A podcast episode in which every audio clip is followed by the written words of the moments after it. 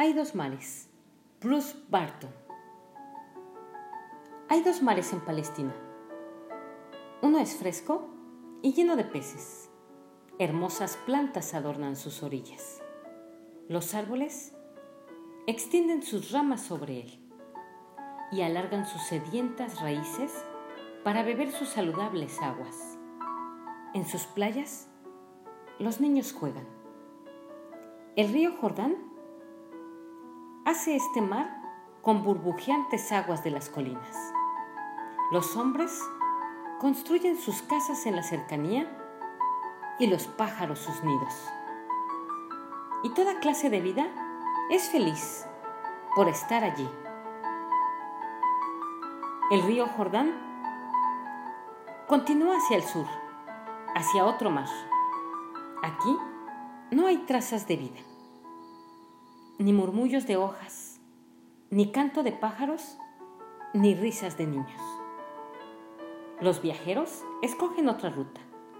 Solamente por urgencia lo cruzan. El aire es espeso sobre sus aguas y ningún hombre, ni bestia, ni ave la beben. ¿Qué hace esta diferencia entre mares vecinos? No es el río Jordán él lleva la misma agua a los dos. No es el suelo sobre el que están, ni el campo que los rodea. La diferencia es esta.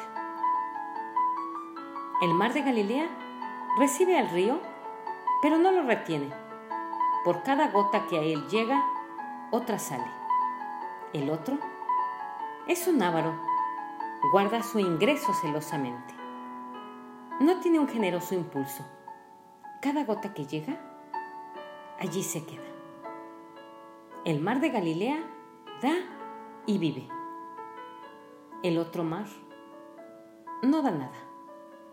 Lo llaman el mar muerto. Hay dos mares en Palestina. Hay dos clases de personas en el mundo.